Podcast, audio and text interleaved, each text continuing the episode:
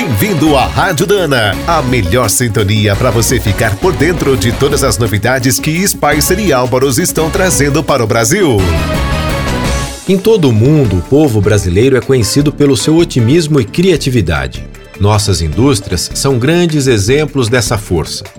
No setor automotivo, temos várias histórias fantásticas. Entre 1903 e 1904, Cláudio Bonadei construiu o primeiro carro nacional na sua casa. 20 anos depois, diante da falta de energia para os bondes, Luigi e Fortunato Grassi começaram a transformar caminhões em ônibus. Em 1929, o industrial José Augusto Prestes criou o Bandeirante, foi o primeiro caminhão totalmente projetado e fabricado em nosso país. Nas décadas de 30 e 40, os brasileiros começaram a adaptar tornos, prensas, forjas e até impressoras de jornais para produzir autopeças. Desses pioneiros surgiram grandes líderes. A Álvaros, por exemplo, se tornou uma das maiores operações do Grupo Dana em todo o mundo.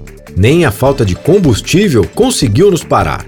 Usamos o gasogênio durante a Segunda Guerra e depois popularizamos o etanol e o biodiesel.